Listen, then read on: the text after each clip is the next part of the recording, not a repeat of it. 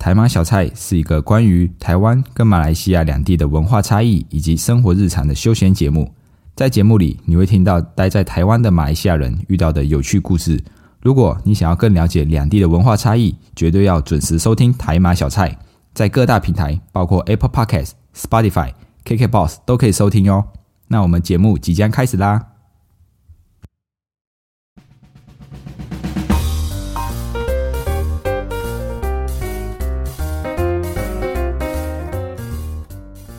阿巴卡巴，欢迎回到台马小菜，我是 Dion，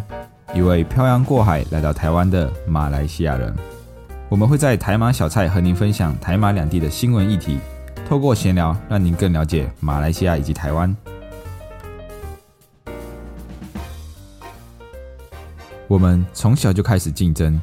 小时候玩游戏跟兄弟姐妹竞争，长大一点跟别人竞争把妹，读书的时候也在竞争名次。高中毕业竞争大学，大学毕业竞争出社会后的工作，工作的时候竞争薪资收入的高低。现在所谓的同学会、新年聚餐，都变成一场又一场的炫耀大会。谁谁谁谁开着宾士，谁谁谁又是大公司的高层人员，谁谁谁年收入破百万，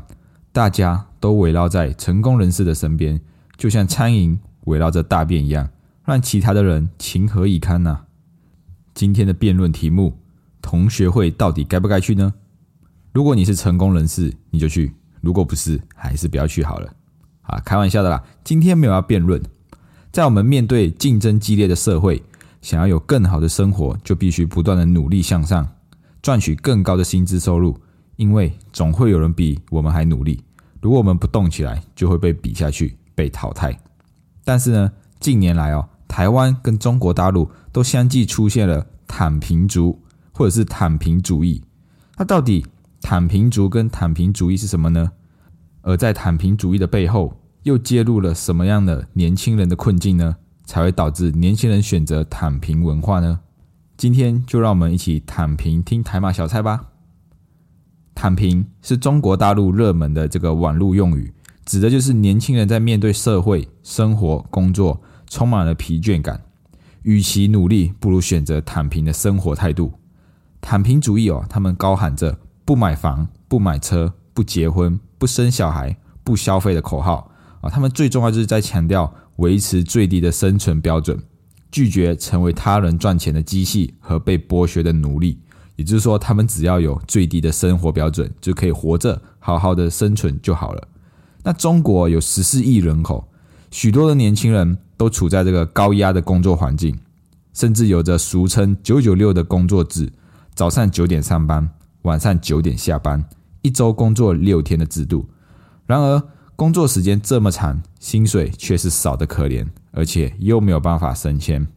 你不九九六，老板就跟你说八八六，拜拜溜。你不干，大把人抢着要做的。所以哦，在这样子的工作压力下。也让很多的年轻人对于未来感到绝望。不管我再怎么努力也没有用，也没有办法逃脱中产阶级的这个回圈。因此哦，就有了一篇“躺平既是正义”的文章出现。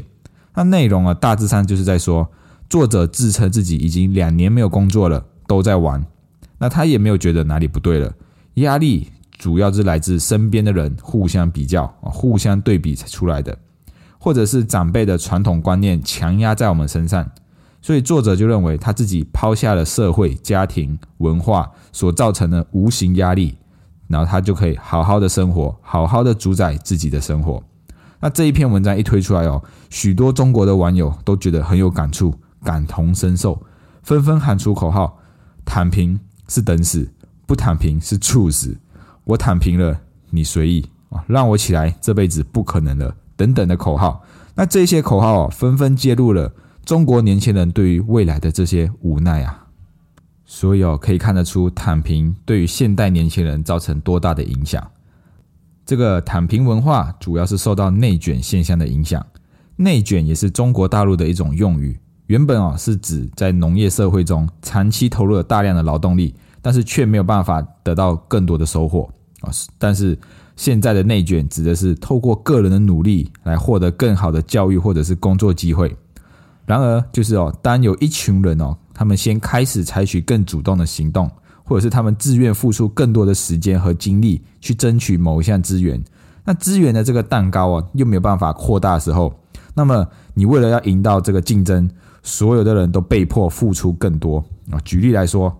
有一家公司哦，来了一位新的员工，那他自愿每天晚两个小时下班，然后就是加工学习。那其他的员工哦，为了不被淘汰，他也必须要强被就是被强迫跟进啊，就是我也要留下来加班，不然的话我会被淘汰。但是呢，工资就没有跟着增加。就慢慢的形成形成一种恶性的循环，就是诶，你留更晚，那我要留得更晚；你留得更晚，我要留得更晚。但是收入没有增加啊，慢慢形成形成一种恶性循环，就是你更努力，但却没有任何的突破。就像我前面说的九九六一样，这是一场离不开的战争。为了得到相对高薪资的工作机会，牺牲了个人的生活，然后无限的投入工作中，啊，慢慢就形成了这个九九六的工作制度啊。反正这个老板对于老板来说，你不做，我还可以请别的员工来做。那你自愿自愿加班，那当然是最好。所以就慢慢的形成这一些躺平族，因为我我再怎么努力，我也也没有办法得到更好的回报这样子。然而，这一些躺平的现象不止出现在中国大陆，像台湾最近因为房价、物价不断的上涨，薪资却没有看到明显的涨幅，也让很多年轻人对于买房子。买车子的这个希望感觉到越来越渺茫，薪资的成长速度没有办法追上物价的上涨速度，房子越晚买越贵，但是现在又买不起，也就让人家觉得我不管再怎么努力，我始终还是买不起房子，那我宁愿不要买房子了。啊，举例来说，假设一般工作，假设薪资收入是五万块。那我每个月存两万，我一年也只能存二十四万，我要存个十年，可能才会抽的存到这一笔买房子的头期款。头期款，但是十年后可能房价又涨了，我两百四十万已经不够当做房子的头期款了，所以又要更努力的在工作。那慢慢的就导致越来越多人觉得，哦，好啊，反正我都买不起房子，那我索性我就就不要买房子了，我就不要那么努力了，那就慢慢的形成了台湾也出现这种躺平族。那对躺平呢，还有还会有分类哦，就是分成四种。第一种是全躺平，就是指这一类型的人哦，完全不工作，不出门工作，然后他就当这个啃老族，给父母养。那第二种呢，就是半躺平哦，是稍微起来了一点点。那这类型的人呢，就是他们会出门工作啊，但是他们不找对象，不结婚，不生小孩。那下班之后就是宅在家里做自己想要做的事情，就是可以维持最基本的生活，他们就会满足了。那第第三种为躺平，那这一些人他们就会比较努力的在工作赚钱，那收入也可以买得起房子，买得起车子，但是呢，可能他们对于对于他们来说，他们比较追追求那一种单身啊，就是他们没有想要结婚，那也不不婚不生孩子，就是让自己的生活过得很好那一种。那第四种呢，就是婚姻中的躺平，就是房事，但是他们会结婚会生小孩，但是。对于生活的开销，他们一律就是 A A 制哦，就是规划的很清楚啊，所以躺平也分成这四种。那对于现代这年轻人哦，会选择躺平，其实除了很累哦，就觉得或者是觉得我努力也不会得到什么样的改变之外，那还有个很重要的东西，就是他们不知道到底要干嘛。当我们不知道要干嘛的时候，也很容易很容易选择躺平。比如说小时候，我们的爸爸妈妈都会告诉我们，只要我们努力读书。读完书，读完大学就可以找到一份工作，就可以过着幸福美满的生活啊！但是，但等到我们真正毕业时候，我们才会知道事情根本就不是这样。毕竟，我们现在的这个社会跟我以前爸爸妈妈的那个社会已经不一样了。在以前爸爸妈妈那个社会，可能你真的就是好好的读书，考公务员，考公职，你就可以有一个很稳定的生活。但是现在呢，情况改变了很多，现在的社会变得复杂了很多。所以在这样子很很多不确定的情况下，通常我们不知道要怎么去做，那也不知道我们想要做什么时候，就会选择躺平啊。好了，不然我反正我也不知道我干我要干嘛，那我就选择过好自己的生活就好了。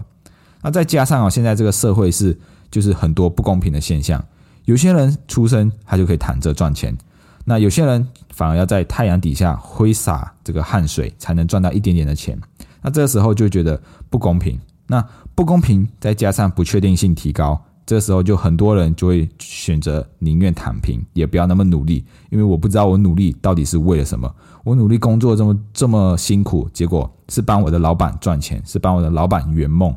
所以就会有人产生这些想法，就是既然这个世界就是这么复杂，这么不公平，那我宁愿什么事情都不要做，我就躺着就好了哦，才会出现一句“阿姨，我不想努力了”。甚至哦，在这个 D 卡上面就有人匿名留言说：“我当躺平族大概一年了，因为不想要被工作绑死，